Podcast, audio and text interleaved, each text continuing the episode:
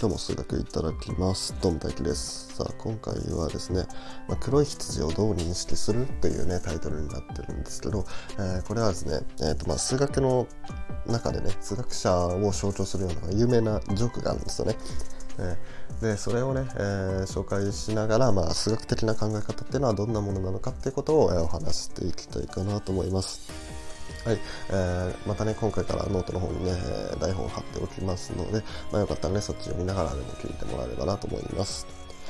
はい、それでは本題に行きましょう。まあ、その数学のね、有名なジョークって何かっていうと、えー、スコットランドの羊っていうお話なんですね。はい、それ何かっていうと、まず、天文学者、物理学者、数学者がスコットランドを走る列車に乗ってます。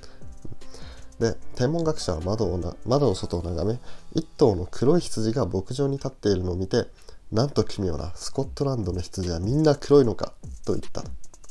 うん、すると物理学者はそれに答えてだから君たち天文学者はいい加減だと馬鹿にされるんだと。正しくはスコットランドは黒いスコットランドには黒い羊が少なくとも1頭いるだろうという、うん。しかし最後には、最後に数学者は、だから君たち物理学者はいい加減なんだと馬鹿にされるんだと。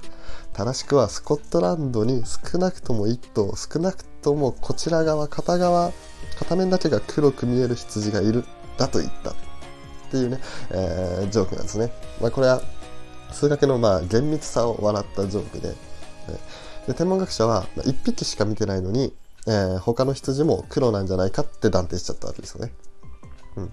まあ、1匹だけ黒くても他の羊が黒いか白いかっていうのはまた別の話ですよね。で物理学者は、えー、見えてない羊の向こう側も黒いと断定したと。うん、まあこんな確率はねだいぶ低いと思うんですけど、まあ、もしかしたらあの YouTuber のねヒカルさんみたいにあの半分黒半分金髪みたいなねああいう可能性だってあるわけじゃないですか。まあ、まあなかなかないと思いますけど。うん、で、えー、とそれに対して数学者本当に今見えてるものしか断定してなくて、えー、見えてないものはどうなってるか分かんないっていうふうに、えー、言ったっていう、まあ、そういう話なんですね。うんまあえー、とこれがね、まあ、数学の厳密性を、えー、言ってるんですけど、まあ、これがねどういうふうに数学の中で出てくるかっていうと、まあ、数学ではね勝手に断定するのは NG なんですよね。うんまあ、さっきの羊の片面しか見てないのに裏側がどうなってるのか分かんないみたいな感じで、まあ、例えばなんですけど、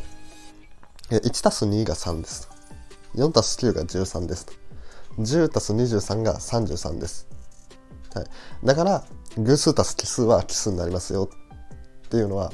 これ絶対ダメです。これ絶対ダメなパターンですね。うん。たった3つしら、3つしか調べてないのに、言い切れるわけないですよね。うん、全て試したわけじゃないですよね。うん。もっと大きい数ではどうなるのかと。100とか1000とか1万とかの数とか、えー、もっと大きく大きな奇数の足し算とかやってみたら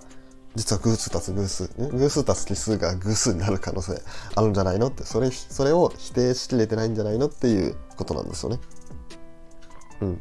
まあこういうところはね、まあ、割と数学の、まあ、面倒なところ、まあ、数学苦手な方からしたら、まあ、ちょっと面倒なところだなって思われるとこかもしれないですけど、まあ、数学好きの俺としてはね、まあ、こういう論理に厳密もう本当に厳しいっていうところがね、えー、好きだったりするんですよね。うん。なんか感情が入ってないから、なんか自分はこうしたいからこうみたいなね、そういう、なんだろう、理論というか、そういう論理の進め方はないんですよ。ちゃんとこういう前提があって、えー、こういう定理というか、こういう法則があるから、こういうのが起こるみたいな。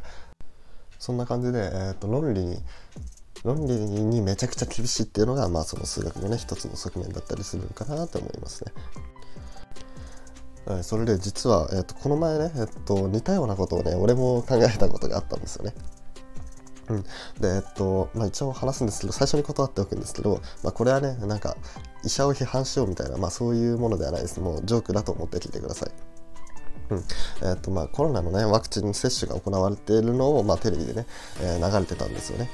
うん、でそれでワクチンを接種し終わった人が、まあ、あの会場の、ね、前のところで、まあ、これで安心ですねみたいなことをね言ってたんですよね。うん。まあ、安心ですって本当に安心ですかっていうのがね、まあ、俺の考えでその時 思ったのが、うん、そう打ったものが本当にワクチンだったかって分からなくないですか？